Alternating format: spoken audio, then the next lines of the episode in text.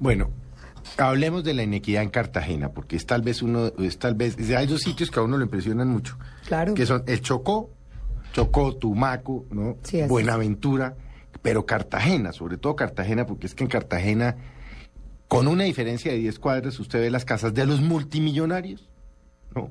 Y en 20 cuadras ve una pobreza que uno dice, Dios mío, ¿esto qué, qué país es este?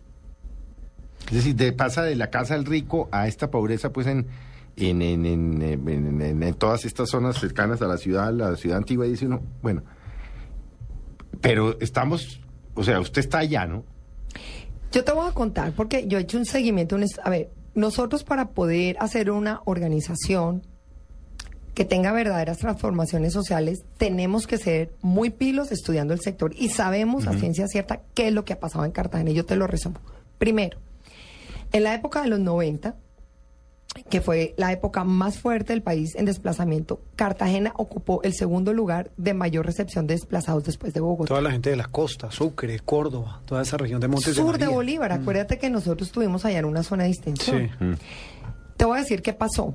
Cartagena arrancó con 500 mil habitantes en el año de 1993 y para el cierre de 2000 ya Cartagena tenía un millón. O sea, ¿qué ciudad te aguanta crecer el doble? Imagínate Bogotá en menos de, en una década crecer el doble. Nos volvemos locos.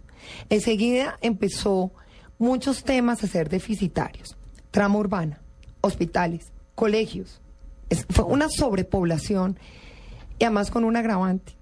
Cartagena, típicamente, históricamente, los gobiernos han sido muy corruptos. Ya venía arrastrando una pobreza. Jeffrey Sachs dice que el peor enemigo de la pobreza es la corrupción. Eso, no, eso es lo es que que no es se lógico, hace. se roban la es lógico, se roban la plata, se roban Entonces, todo. imagínate, el 90% de la población de Cartagena empezó a estar hacinada en 5.8 kilómetros cuadrados. El 68% de la población, imagínate, dos terceras partes de la población empezó a estar por debajo de la línea de pobreza. ¿Qué es lo que Es decir, define? estamos hablando de, nos explicaba McMaster, menos de dos dólares al día, ¿no? Así es, Sí. así es, Por familia. así es. Y mira lo que pasa. O sea, estamos hablando de... Menos de cuatro mil pesos. de 3.600 pesos por 3.600. Y familia. del 68% de esa población, el 29% era miseria. Cuando tú defines pobreza, no solo es eh, la nueva, la nueva eh, manera de medir la pobreza a través de la pobreza multidimensional, sino también a través de las necesidades básicas. Es que tú caminas Cartagena y es una cosa de no creer. Tú hablas, por ejemplo, del Chocó. Lo que pasa es que cuando tú hablas, Cartagena es la ciudad de mayor pobreza del país. ¿Qué quiere decir eso? Que Cartagena tiene ricos y pobres, pero el pobre es el más pobre del país. Mm. El Chocó no. El Chocó la media es que todos son pobres. ¿Cuáles son los, los barrios o las zonas, Cata? Mira, Olaya Herrera, clarísimamente, Nelson Mandela, que es además el barrio típico donde están los desplazados, y el Pozón. Esos son los tres grandes. Hay un pedazo también que es toda la zona de, de bueno, de la popa, y allá hay unos temas complicados, pero, pero es así. Así Cartagena empezó a crecer pobre y Catalina Escobar entró en ese lío. Eso le iba a preguntar. En ¿cómo- ese lío, yo ¿Cómo decía. entra Catalina lío de Escobar? corrupción, es lío de mafias, es lío de que se roban todo. O sea, es... Y, y súmele los problemas de violencia, todos, todo lo que todo lo que encierra y todo lo que rodea a esa miseria. Nosotros en el año 2000, cuando empezamos a entrar, en, no, en el año 2001, porque Juanfe falleció en octubre del 2000. En el 2001 me la pasé estudiando esa ciudad, reuniéndome con los grandes, con los que sabían, con los que tenían las cifras epidemiológicas y estadísticas con veracidad. Es hacer una empresa, igual. Teníamos que ver en qué nos íbamos a meter. Y yo me cogía la cabeza y yo decía, Dios mío, ¿yo por dónde voy a arrancar? Pero, pero sí había una cosa muy clara y es que los objetivos de desarrollo milenio eran muy claros ahí. Pero notamos dos cosas que para mí fueron nefastas. Primero, Cartagena tenía la mortalidad infantil más alta de todo Colombia. Mm. La media nacional era 23 niños que fallecían por mil nacidos. Cartagena eran 48. El doble, más del doble. Y este hospital era 65 por mil nacidos. ¿Saben por qué el hospital se volvió un tema importante?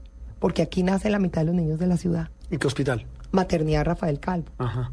Ahí nacían o nacen, 20 en Cartagena nacen alrededor de 22 mil niños al año. Esta atiende 11 mil a 12 mil partos al año. ¿Sabes cuántos bebés fallecían al año allí? 740, 780. Más de 2.3 niños diarios. Y el 85% eran causas que se podían prever. Punto. O sea, todo esto es una ecuación.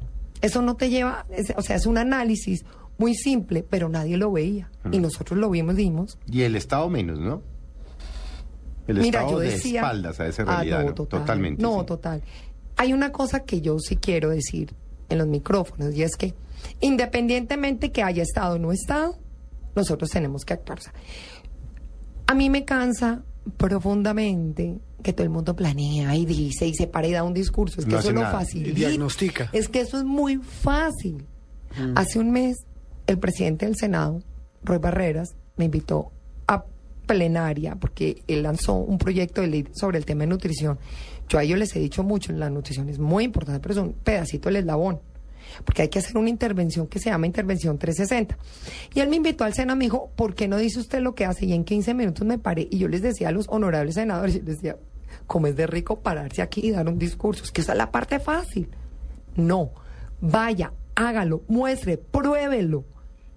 Y cuando usted lo pruebe, súbalo estadísticamente. Y ahí es donde usted dice, bueno, la hemos logrado, pero uno pararse a dar un discurso es muy fácil. Y ahí es donde la Juanfe O sea, nos del hemos- dicho al hecho. Sí. Y nosotros dijimos, además las cosas, hay, hay gente que me dice, ¿usted cómo, cómo es que ha hecho? No. Es, se trata de tener, a ver, claramente hay que tener una formación, es que sin esto es muy difícil. Mire, nosotros averiguamos cuál era el hospital en América, en este hemisferio, que tenía la mortalidad infantil o neonatal más bajita. Google, es muy fácil, o sea, hay que tener también Haga la sentido tarea, común. sí. Se llama el hospital de Anaheim en California y me fui allá. Tienen 0.2 muertos por mil nacidos, o sea, que envidia. Y me fui y les pedí una cita. Les dije, ¿cómo lo hacen? Por favor, yo quiero saber. Porque quiero llevarme ese modelo para Colombia. Cuatro cositas muy sencillas. No Uno, roban. No roban. sí. Primero, no se roban no la se plata. roban la plata. Es que Y si se la roban, se la roban poquito. sí, una partecita. Entonces, uno, eh, médicos de altísimo nivel, equipos de alta tecnología, protocolos médicos, googleelos, están en todas partes, que aquí no hay, aquí no, esto no es ciencia. Y un sistema que te pague las cuentas. Ustedes no saben qué envidia de hospital, qué cosa más hermosa. A mí todavía no se me olvida y tengo las fotos. Y cogimos ese modelo y lo colombianizamos. De las cuatro solo pude agarrar tres porque yo no soy el gobierno y no soy el Estado para pagar las cuentas.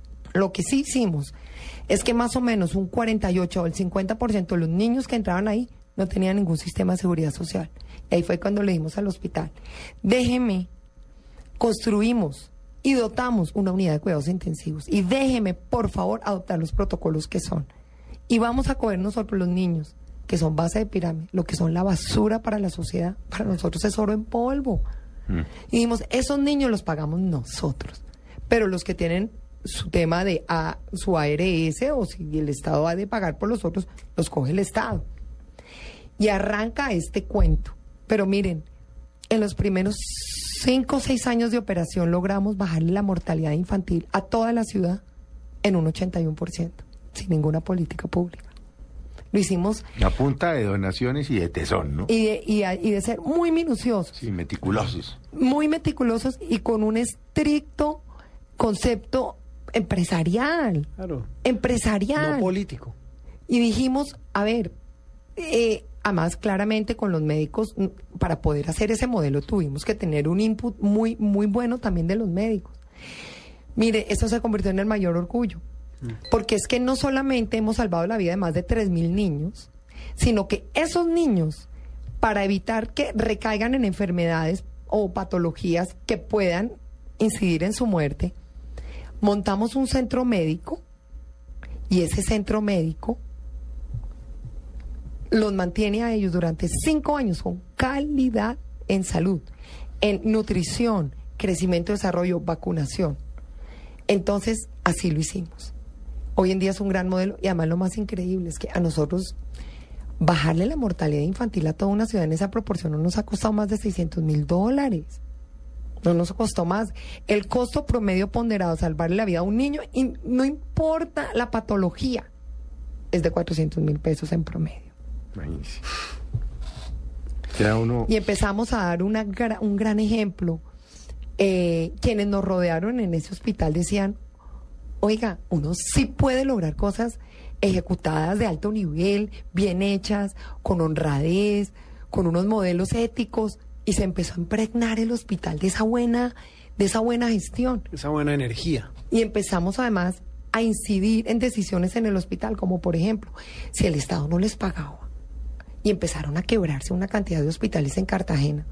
Le dijimos al hospital, ¿usted por qué no entrega en concesión? Porque en ese momento, que era el ministro Diego Palacios, eh, le decía, habían unas, unas cosas eh, interesantísimas de cómo concesionar ciertos temas en los hospitales para tener un respiro financiero y asesoramos al hospital y empezó a tener las diferentes unidades como por ejemplo eh, laboratorio o, o, o sea, ciertas unidades lo empezó a concesionar para tener un respiro y empezó a tener un mayor, un mayor ingreso. Mira, es que el efecto que ha hecho la Juanfe ha sido maravilloso eh, desde todo punto de vista.